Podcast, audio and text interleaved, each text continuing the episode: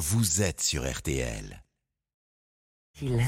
Florian, ce matin, vous allez donc nous expliquer pourquoi le malheur de la famille royale fait le bonheur d'un Français. Et Eh oui, et je précise qu'il ne s'agit pas de Stéphane Bern, hein, qui en ce moment est livreur chez Uber Queen. hein. Vous l'appelez et en moins de 30 minutes, il vous livre des infos sur un plateau télé à propos de la reine Elisabeth. Non, ce Français s'appelle Arnaud Kins. Alors, enchanté, mais c'est qui? Alors Arnaud Kins est un chanteur d'opéra français. Il a 51 ans, il est baryton. Il a sorti quelques albums, notamment un en 2017 où il interprète les plus grands hymnes nationaux, dont celui du Royaume-Uni, God Save the Queen. Mais des versions de God Save the Queen, il y en a des tonnes. Oui, mais Arnaud Kins, lui, se dit que tant qu'à y être, pourquoi ne pas faire aussi la version originale de l'hymne anglais, masculine, elle, puisque c'est le roi George II qui l'a imposé en 1745. Donc il enregistre God Save the Queen, The King, The King. The King, the King. Ouais, mignon. disponible, faire, ouais. hein. Ouais. disponible entre autres sur les plateformes de streaming. Alors évidemment, pendant 5 ans, hein, c'est calme au niveau des, des écoutes, hein, c'est pas Big Flo et Oli. Et puis le jour de l'accession au trône de Charles, là, tout s'accélère.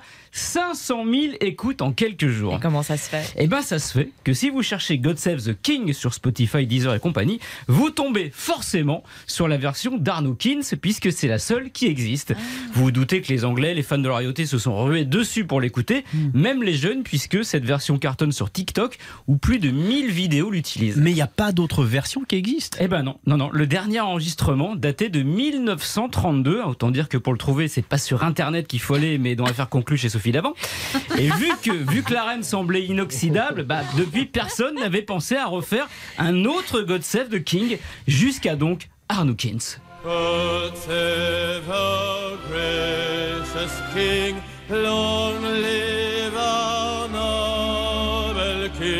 God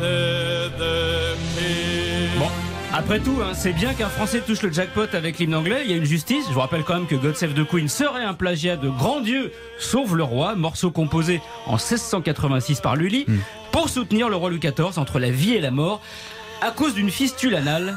Et là, c'était juste God Save the Queen. Oh non Oh non Oh non Le cul de Queen. Oh non. Oui, là, c'est God Save the King.